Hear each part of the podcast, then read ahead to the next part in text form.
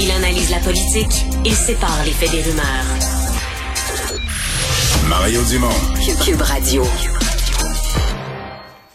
Alors, retour d'horizon de l'actualité. Carl, ben, commençons par... euh, Il y a déjà un premier tour d'horizon à faire du point de presse. Ah, ben oui. Du Quatuor Santé aujourd'hui, parce qu'ils étaient quatre. Le ministre de l'Éducation était là aussi. Une rafale d'annonces dans différents secteurs, d'ailleurs. Oui, on a annoncé une entente avec euh, les grandes centrales syndicales, par exemple, pour favoriser euh, le le- favoriser l'idée d'avoir le plus d'effectifs possible dans le réseau de la santé, donc notamment permettre euh, de travailler à temps double, par exemple, pour certains employés. En temps près- supplémentaire, hein, Ben pour oui, encourager le temps supplémentaire. On en a besoin. Et, ben oui, donc des mesures qui totalisent à peu près un milliard de dollars. Fin du couvre-feu lundi, c'était attendu. François Legault avait dit que ce serait la première mesure à sauter lorsque la situation se stabiliserait. On ne sait pas si ça se stabilise tant que ça, mais bon, ça, ça va prendre le bord. Les commerces grandes surfaces de 1500 mètres carrés et plus v- vont devoir euh, demander, exiger le passeport vaccinal de la part des clients. Et donc ça, ça va simplement... euh, les épiceries et les pharmacies ne seront pas comprises. Donc les grosses pharmacies, grosses épiceries, ça sera pas compris là-dedans. Mais quincaillerie, grande surface, les grands magasins, ça sera là-dedans. Euh, François Legault qui dit qu'on est dans le pic de l'épidémie. T'as euh, l'INES, euh, l'INSPQ, pardon, qui a dit qu'on serait probablement dans le pic à Montréal ou qu'on y arriverait d'ici le 17 janvier. Ça pourrait être retardé avec le retour en classe, mais tout de même. Puis euh, environ le 28% de la population a reçu sa troisième dose, dit Christian Dubé. On a donné 117 000 doses hier, alors ça, se, ça se passe quand même bien dans la vaccination, mais on pourrait en donner un peu plus. Puis il y a tout de même encore 15 000 absents dans le réseau de la santé, Mario. Ça, c'est pas rien non plus. On se parle. Ben, faisons le, le bilan, tant qu'à parler de la COVID. Faisons le bilan de la COVID pour ce jour. 49 décès qui s'ajoutent au bilan au Québec. Ça fait un total de 1000, 12 125 personnes qui ont perdu la vie des suites de la COVID-19. Euh, Sur le chapitre des hospitalisations, on est près des 3000. Hein, 2994 hospitalisations. C'est une augmentation de 443 entrées, moins 326 sorties. Encore dans un solde positif d'entrée à l'hôpital et 272 personnes aux soins intensifs. Euh, Puis ailleurs dans le monde, ben euh, on dit qu'il faut euh, traiter la COVID partout sur la planète pour espérer, espérer l'éradiquer. Ben, en Afrique, il y a tout de même encore 85% de la population qui n'a pas reçu sa première dose et on vient de jeter une centaine de millions de doses. Pourquoi? Parce que ces doses-là qui avaient été fournies aux pays émergents étaient tout simplement périmées. Ouais, ça, euh, c'est, c'est, parce qu'on on est vite à dire, ben là, il faudrait que les pays riches donnent des doses aux pays pauvres. Mais il y a beaucoup de pays d'Afrique, là, tu vas leur arriver, mettons, à l'aéroport national du pays, là. Va arriver avec, je sais pas, moi, 10 millions de doses. Ils n'auront même pas les capacités de réfrigération. Ben puis- ça. Puis pour les répartir, tout le système pour les répartir sur le territoire, le personnel formé. Tu sais, on, on perd ça de vue. Là. Nous, euh, tu sais, on chiale puis on se lamente, mais on est une société organisée. Les vaccins Oh sont oui. arrivés. Je veux dire, tu sais, On est l'autre en jour- Cadillac, là. ben oui, l'autre jour, je faisais une caricature. Je à Rivière-du-Loup, c'est un ancien magasin de meubles. En l'espace de trois jours, ils ont pogné le magasin de meubles. On a de l'argent ici, là. On met des Ben bureaux, on met des tables, on rentre des ordinateurs, on passe le filage. Tu sais, on a du monde équipé avec des ressources financières. Comment ça coûte faire ça? 10 000 Ah ouais, le 10 000, il est là, le gouvernement là, on le fait. Tu comprends? On, on sous-estime comment, dans certains pays, organiser une campagne de vaccination, l'amener dans les régions, dans les régions rurales, sur tous les territoires. C'est une opéra- avec la chaîne de froid, dans des pays très chauds, la chaîne de ça, froid oui. pour protéger les, protéger les vaccins.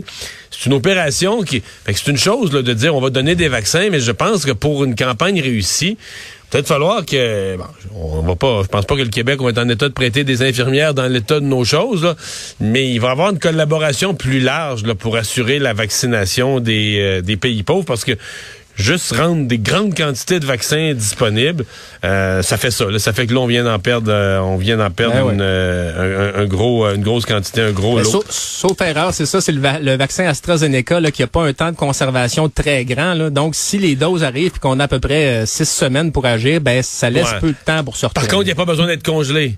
L'avantage Bon. d'AstraZeneca, c'est que tu as du froid, de la réfrigération, mais pas de congélation. Mais vrai. effectivement, tu as, raison de souligner, tu as une moindre, con- une moindre durée de, de conservation. Euh, explosion mortelle à Saguenay. Bien, on connaît maintenant les détails. là. C'est vraiment un geste totalement volontaire d'un père envers lui-même et ses enfants. Ouais, Derek Lalancette, 39 ans, qui a posé ce geste volontaire. Bref, c'est lui qui est à l'origine de l'explosion qui a eu lieu dans sa maison, dans le secteur Arvida, dans l'arrondissement Jonquière à Saguenay. Et ce faisant, ben, c'est un infanticide. Il a arraché la vie de, de ses deux fils, Félix, deux ans, et Édouard, six mois. Les informations qui filtrent euh, des proches de la famille, c'est que les enfants avaient été laissés là euh, quelques heures auparavant, avant le drame, par leur mère, la mère qui était séparée depuis peu du conjoint.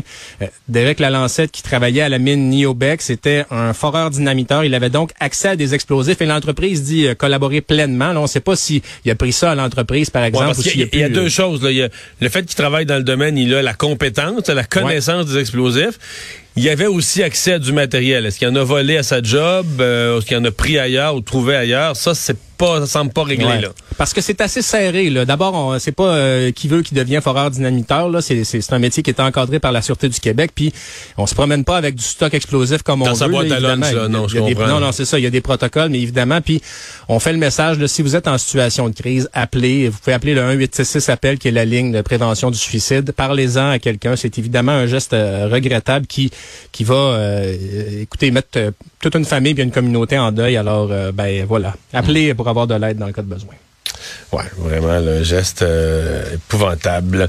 Le prince Andrew, euh, qui connaît sa part d'ennui, mais là, depuis que la justice américaine a confirmé qu'il ne pouvait pas faire sauter là, euh, ses accusations, ben là, il y a des conséquences et il a perdu aujourd'hui une liste de ses titres oui, le prince Andrew qui euh, donc tous ses titres militaires et ses parrainages d'association lui ont été retirés et les fonctions publiques qu'il assumait seront euh, seront assumées par la reine elle-même, la reine Elisabeth II. Donc le prince Andrew qui lui était un, un ancien pilote d'hélicoptère de la guerre des Malouines notamment. Puis on sait que c'était euh, un ami de l'infâme Jeffrey Epstein qui, qui, a perdu la vie, qui s'est enlevé la vie en prison alors qu'il était au cœur d'un scandale d'exploitation sexuelle. Ben Hier, il y a un tribunal aux États-Unis qui a retenu la plainte d'une femme qui avait 17 ans en 2001, Virginia Giuffre, qui a dit que le prince Andrew l'avait agressé sexuellement. Ben là, aujourd'hui, le prince Andrew a vu ses titres partir. Puis euh, autre chose également, la, reine a laissé entendre que ça sera pas la monarchie qui va payer ses frais d'avocat. Alors, euh, bref, il est de plus en plus isolé, le prince Andrew, puis euh, il était suspecté là, dans cette affaire depuis plusieurs temps. Ouais, de plus en plus isolé et de plus en plus proche. Est-ce qu'il pourrait s'en sortir euh, en se rendant plus jamais aux États-Unis dans sa ben, vie?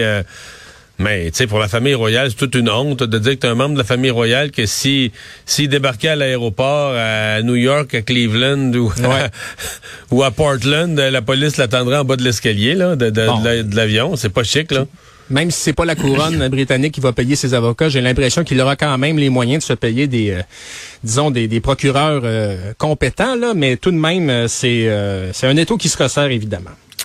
Euh, et on en connaît davantage les détails sur l'anecdote qui est derrière euh, la phrase qui a sorti spontanément M. Trudeau lorsqu'il a commenté la situation des, des influenceurs de l'avion Sunwing, les Ostrogos en vacances.